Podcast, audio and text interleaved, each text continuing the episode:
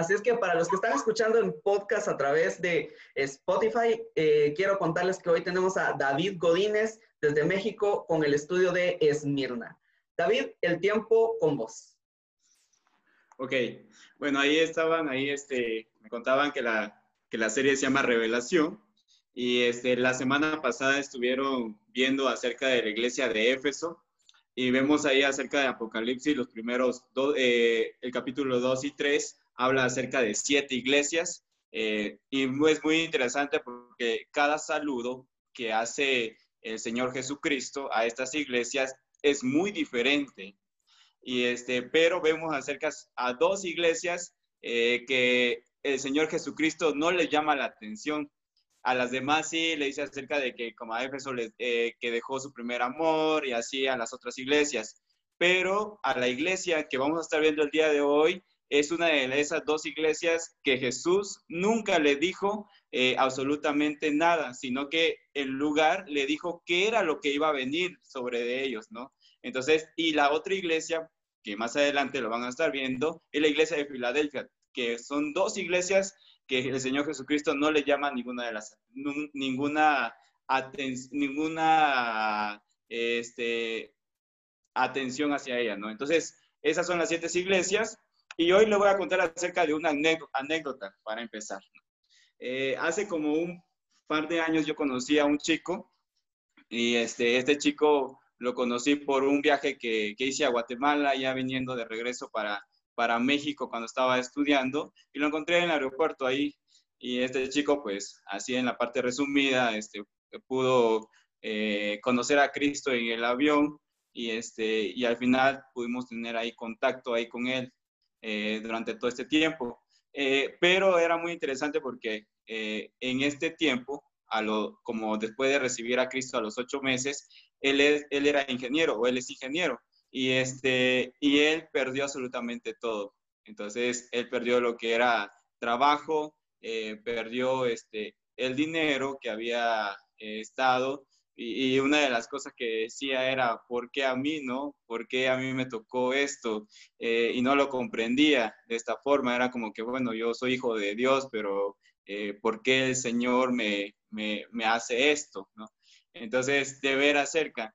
Y vemos a ver un montón de lenguajes, el lenguaje del amor, creo que todos también conocemos el lenguaje del amor, el lenguaje del, eh, de la música, quién se puede representar de la música, tal vez usted eh, es alguien que pueda estar tocando un instrumento, usted sabe cantar y, es como que, ah, yo me identifico con esto, ¿no? Y ciertas personas como que se van representando con este lenguaje. Eh, lenguaje acerca de que podemos ver a, a personas que están eh, dando como, eh, no sé, un tip de cocina y es como que, ah, me gusta cocinar y todo esto.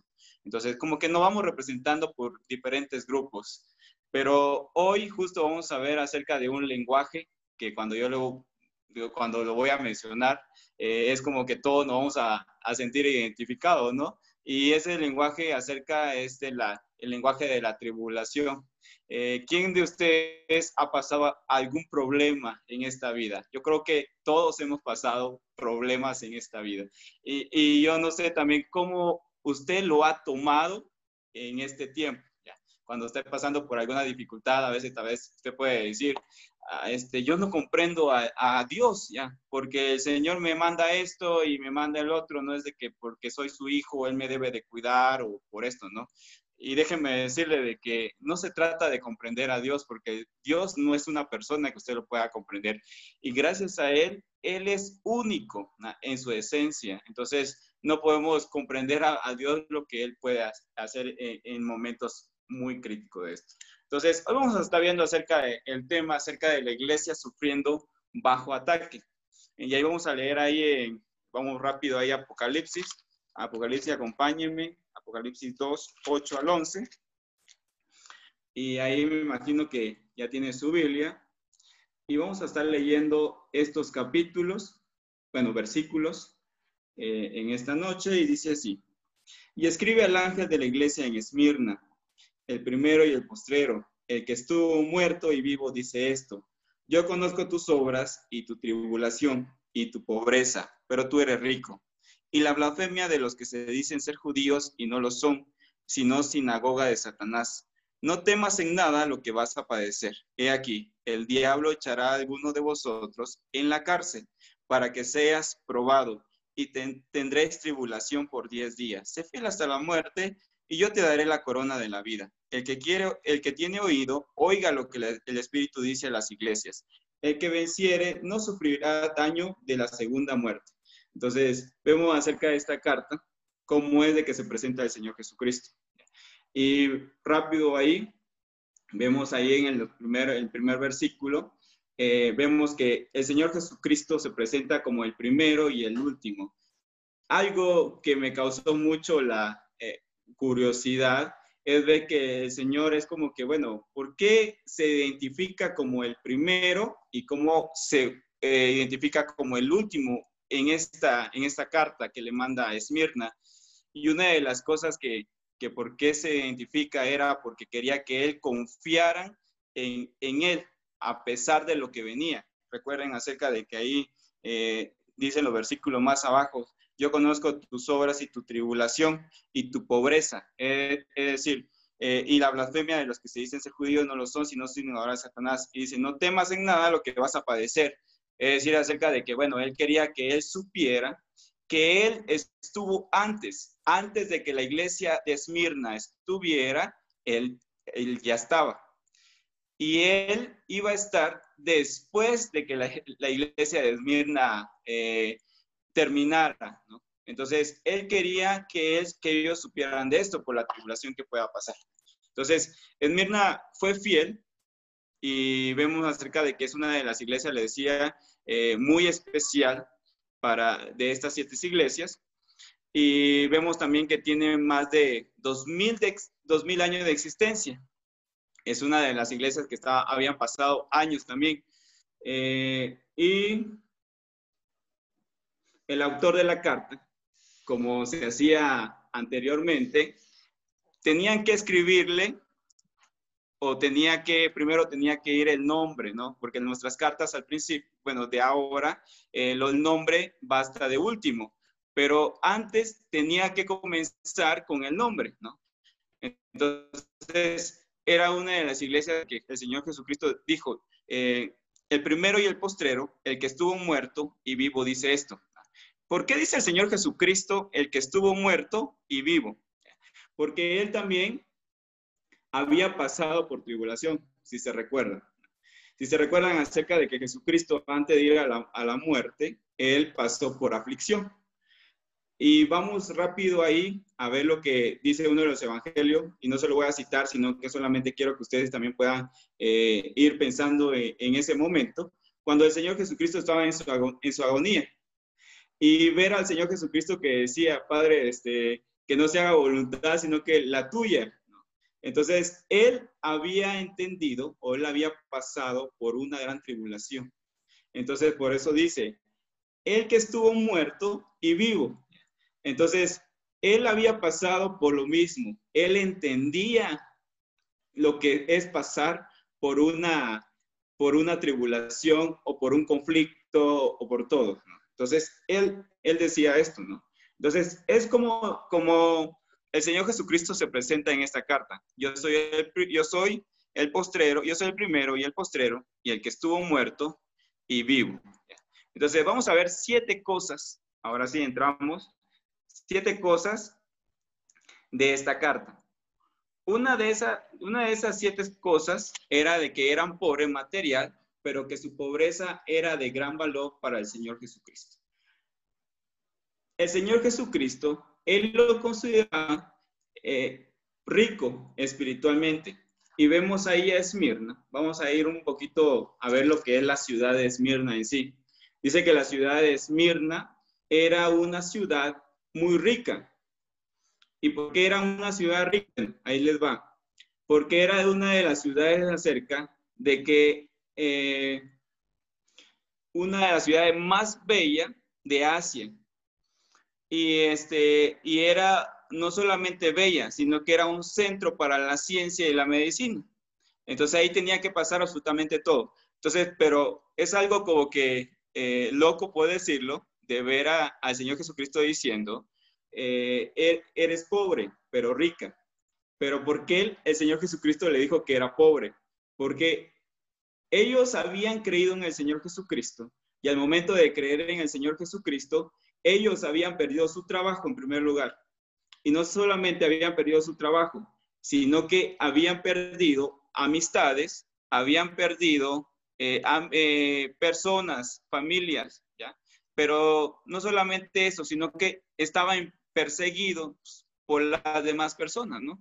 Entonces, era por eso de que a pesar de que la ciudad era muy rica, era una ciudad eh, muy poderosa, porque dice acerca de que ahí este, se adoraba o se rendía culto ahí al emperador eh, y adoraban a César.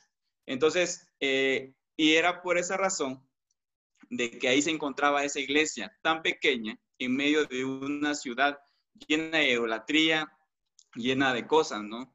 Pero no solamente eran pobres, sino que esta era una iglesia que vivía todos los días eh, en pruebas y eran entregados en cárceles, ¿ya? Entonces ahí, este, no sé si eh, han escuchado acerca de, un personaje que se llama Policarpo y este era el pastor de esta iglesia, ¿ya? de Esmirna. Y dice que fue enterrado vivo a la edad de 86 años por negarse a adorar a César. Entonces, imagínense, era una iglesia que estaba en medio de un conflicto era una iglesia que estaba lleno de, un montón de idolatría, como lo había dicho anteriormente, pero era una iglesia también acerca de que estaban eh, metiendo y matando a los que habían creído en Cristo. Entonces, las cosas que tenían en la ciudad lo hacían pobre. A veces, a veces una ciudad puede ser tan rica como la Ciudad de México. Eh, Dios me permitió estar ahí en la Ciudad de México trabajando por dos años y ver una ciudad muy grande, pero, y tal vez puedo decirlo, muy rica también, eh, tanto económico, pero ver a tantas personas pobres espirituales. Entonces, eso puede ocasionar una, una ciudad muy, muy rica material, pero también es como que eso te, te da cabida a que las personas puedan ser eh, pobres espirituales. Y a veces cuando tenemos recursos, em, solemos confiar más en las cosas que tenemos y podemos decir, va, yo tengo un amigo que es rico, un amigo que me puede este, ayudar económicamente, pero ya no confiamos en el Señor. A veces más confiamos en las personas que tenemos a nuestro lado o quién nos puede ayudar. Entonces, eh, esta iglesia, vamos a volver al tema, y esta iglesia eh, no eh, eran perseguidos, pero, le decía acerca que habían perdido la vida.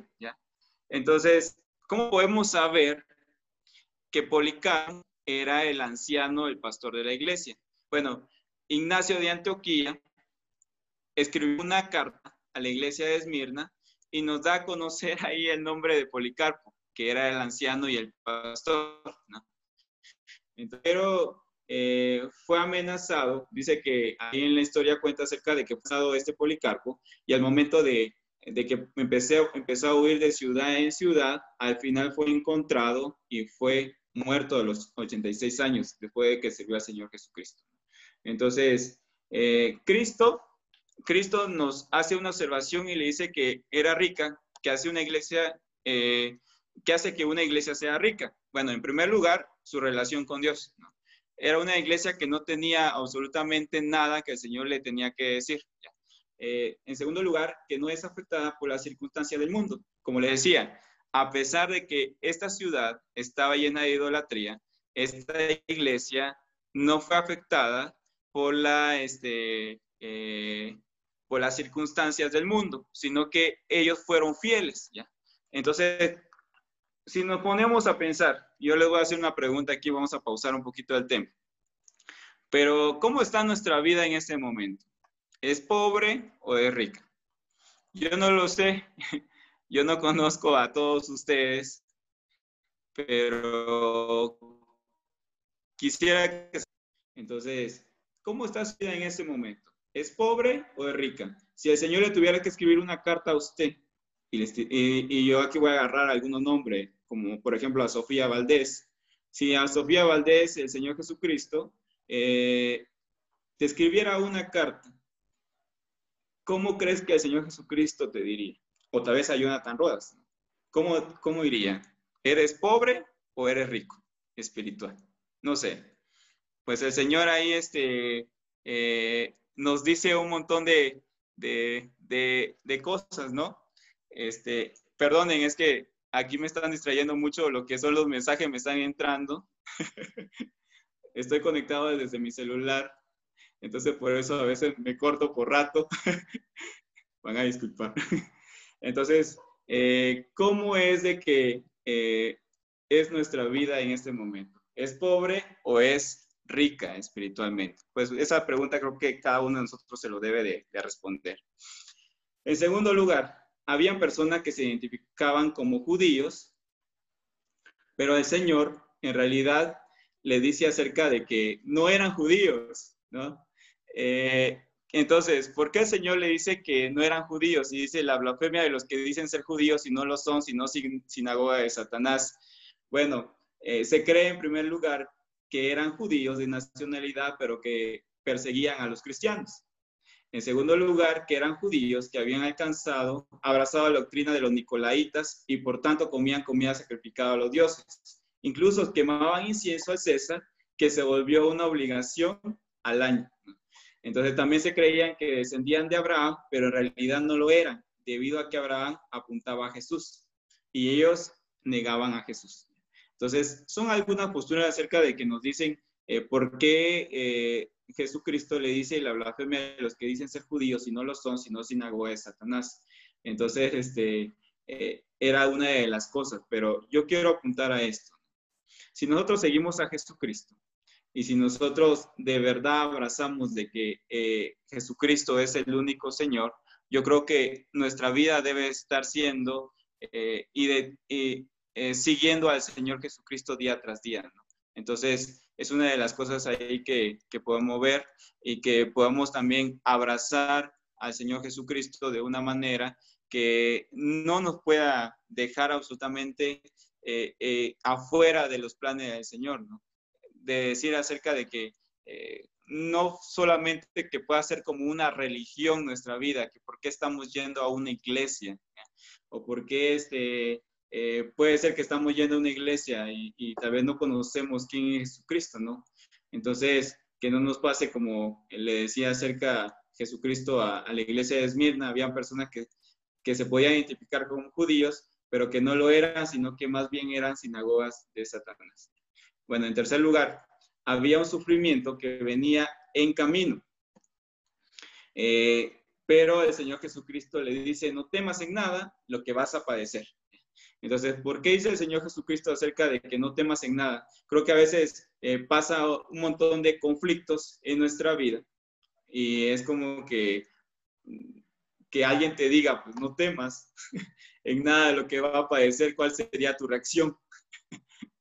¿Qué dirías tú que, que alguien te dijera, este, mira, viene eh, un, montón de problemas a tu vida, pero mira, no, no, no temas. El, eh, y todo esto, este, eh, va, a terminar en cualquier momento, ¿no?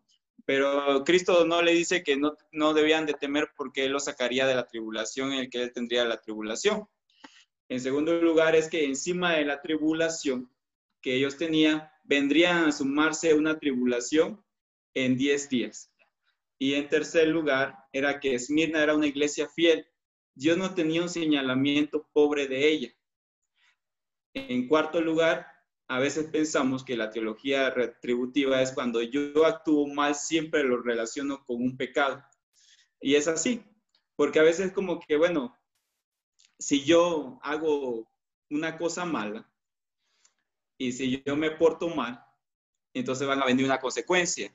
Ah, es por eso de que yo estoy pasando esta consecuencia en mi vida, porque yo pequé o porque yo hice esto es una teología que en nuestra mente está a veces, pero no es así, eh, sino que esto es la identidad del cristiano. Jesucristo no te va a, hacer este, eh, absolutamente en nada si tú puedes hacer algún pecado. No, yo creo, yo sé que acerca de que nuestra consecuencia eh, pueden sufrir un montón de cosas, pero encima de la tribulación a veces es algo que debemos de pasar. Recuerden acerca ahí, eh, del oro. ¿Qué es lo que el oro, cómo es de que sacan el mejor oro? Tiene que pasar por fuego. Si nosotros eh, queremos pasarnos en un momento de que eh, no queremos pasar por dolor, yo creo que estamos en una actualidad acerca de que un dolor para nosotros marca demasiado. Es como que yo no quiero pasar esto o este, es mejor que, que bueno, voy a poner un ejemplo ahí con, con, con, con las, eh, con las casadas. Eh, a veces lo del ser humano no es como que, bueno, quiere sufrir un dolor por decirlo así, sino que este, cuando, quedan, eh, cuando van a dar a luz, ¿qué es lo primero que, que muchas personas dicen? Bueno, eh, mejor opérate para no pasar este dolor.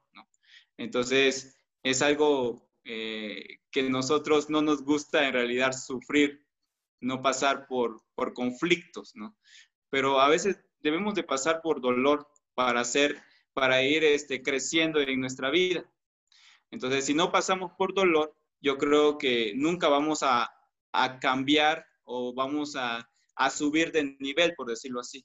Entonces, el Señor Jesucristo eh, le dice a esta iglesia, no temas en nada lo que vas a padecer, porque había un sufrimiento en su vida, había un sufrimiento que venía en camino. Y por eso el Señor Jesucristo le dice, no temas en nada lo que vas a padecer. Eh, porque, porque Él iba a estar ahí. Él, él estaba seguro de que a pesar de que venía un montón de conflictos, él iba, iba a estar ahí con ellos. Entonces, es necesario que podamos pasar por, por diferentes dificultades para poder ir creciendo día tras día. Entonces, en tercer lugar, en cuarto lugar, Dios había permitido que el diablo los probara. Y si no, este, eh, si no mal recuerdo, es acerca de que eh, vamos a, irnos ahí a, a Job, solamente ahí este, para mencionar el ejemplo de Job. Eh, fue una de las eh, de los personajes o de las personas que Satanás pide a Dios que puedan ser probados, ¿no? Entonces, eh, también el ejemplo de Pablo, cuando Pablo dice acerca de que este, había pedido tres veces a Dios y este, que quitara el aguijón de la carne y, este, y que el Señor dijo acerca de que se bastara en su gracia, ¿no? Entonces, son ejemplos de que podemos ver, pero también el ejemplo eh, de ver a Esmirna, que Satanás quiere poner a los hermanos en la cárcel y, el Señor pues no lo impide. ¿Y por qué no lo impide? Porque este, eh, quería de que ellos también pudieran pasar por ese, por ese camino, ¿no? Por ese camino de las pruebas. Entonces, esta iglesia en realidad no estaba pecando, esta iglesia era fiel en realidad y por esa razón el Señor había puesto a ellos en la cárcel para que pudieran también este, ir creciendo. A veces la tribulación prueba nuestra propia fe. ¿Y qué es lo que hace la tribulación con nuestra fe? Bueno, prueba lo genuino, prueba lo genuino y hace que el sufrimiento purifica nuestra fe, como le decía, como el oro.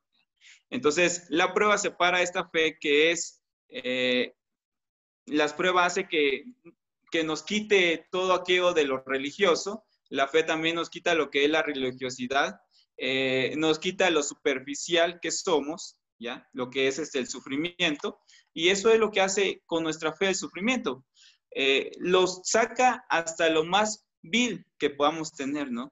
Hay muchas personas acerca de que tal vez dice que puedan creer en el Señor Jesucristo, pero cuando hay, hay este, una persecución eh, y te empiezan a decir acerca de que, que puedas negar tu fe, ¿qué le contestarías tú?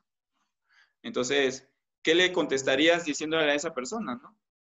Como vimos a Policarpo, un hombre acerca de que estuvo huyendo en diferentes partes de, de los lugares hasta que fue encontrado y ver acerca de este hombre que estaba metido, eh, que fue descubierto y que César le dijo que tenía que adorar y que dejara de adorar al Señor Jesucristo. Este hombre no fue que, no, no dijo acerca de que, bueno, tengo que adorar al, tengo que adorar a César, sino que dijo, pues yo adoro al Señor Jesucristo. Y él fue muerto por esto, ¿no?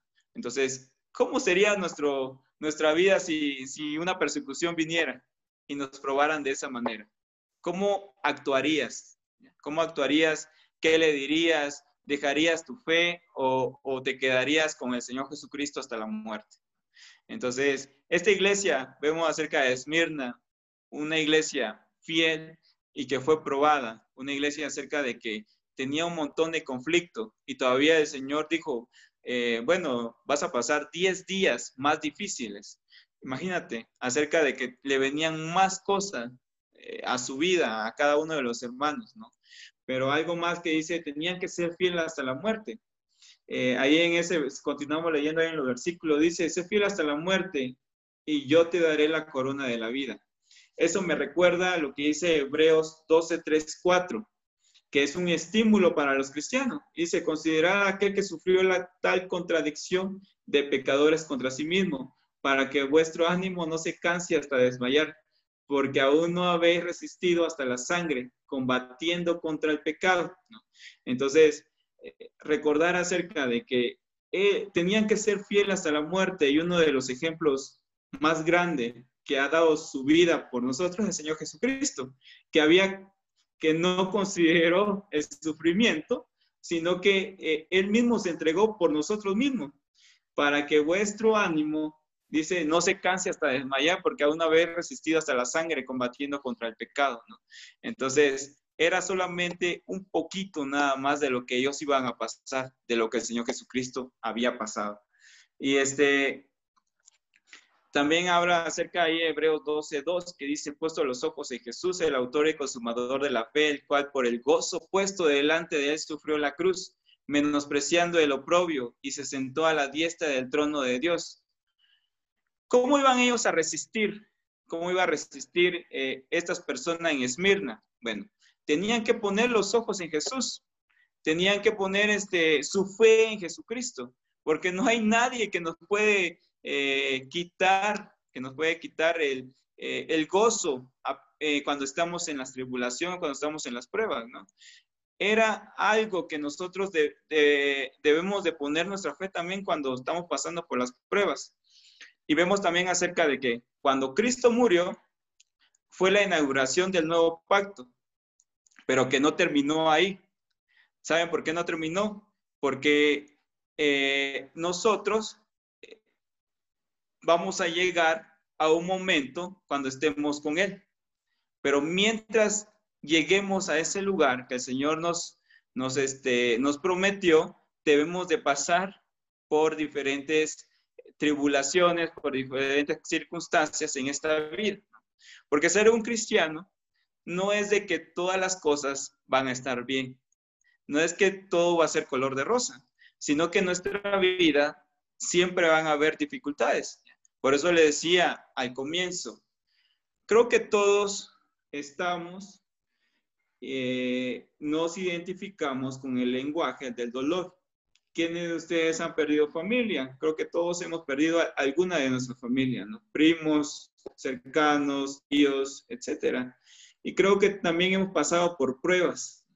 Entonces, por esa razón, mientras llega ese momento, creo que van a venir muchas cosas para que podamos ser eh, purificados. En sexto lugar, el Señor Jesucristo le dice, el que era fiel, el que es fiel recibirá la corona de la vida.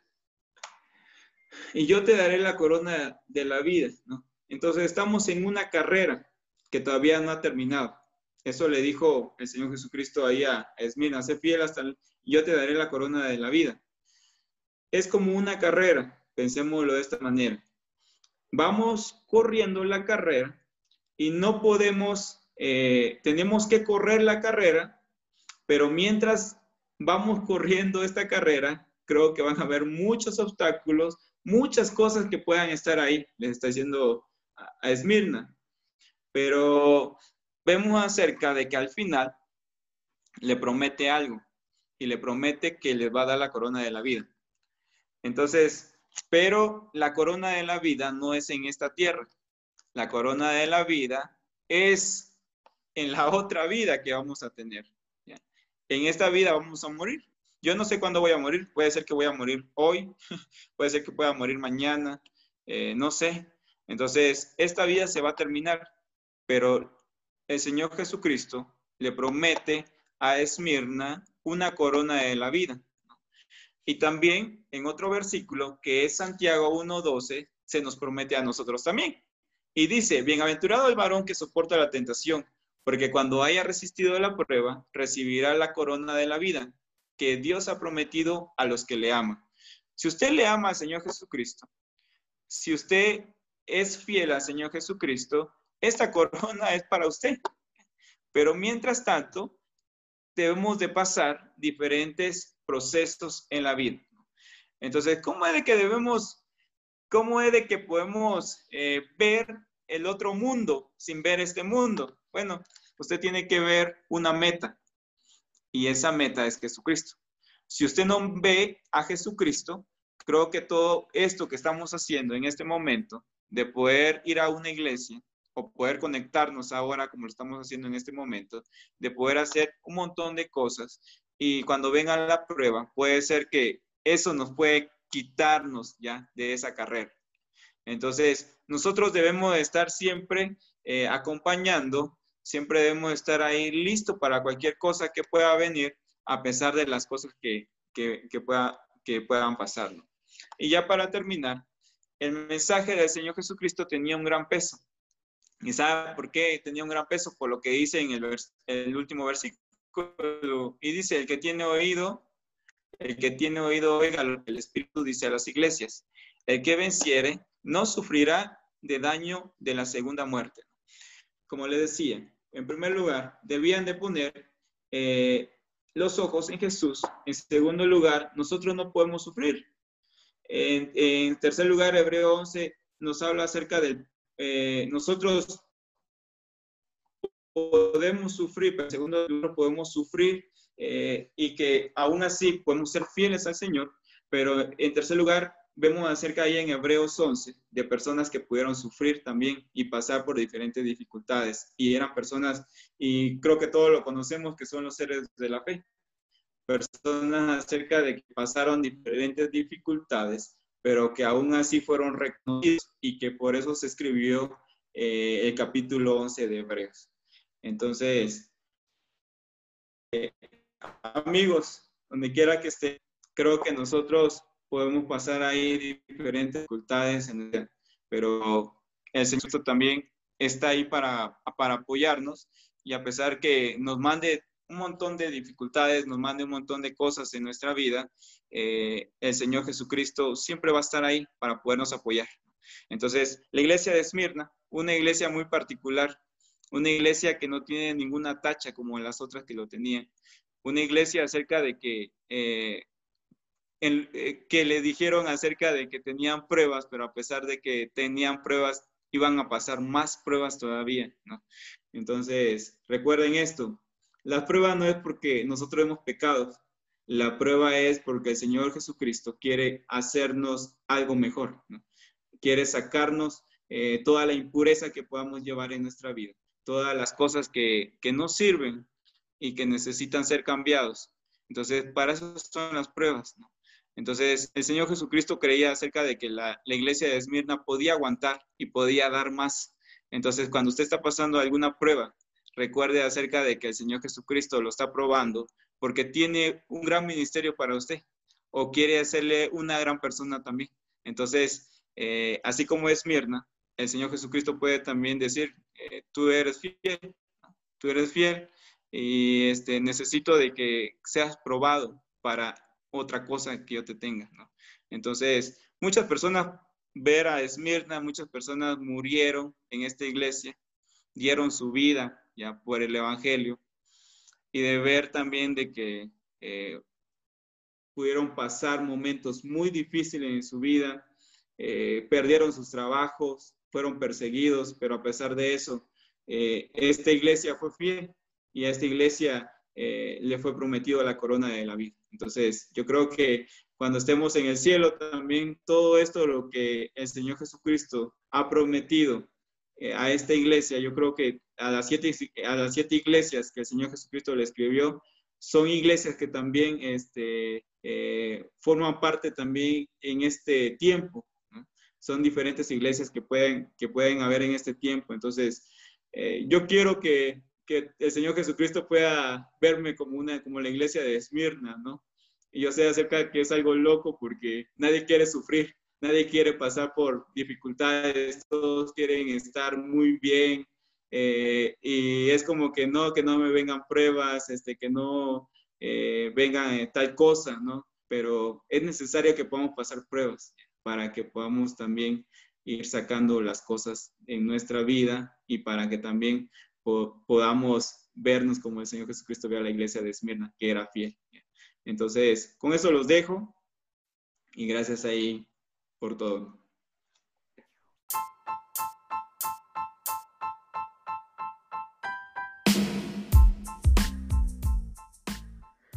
Síguenos en redes como Donde Dos o Tres.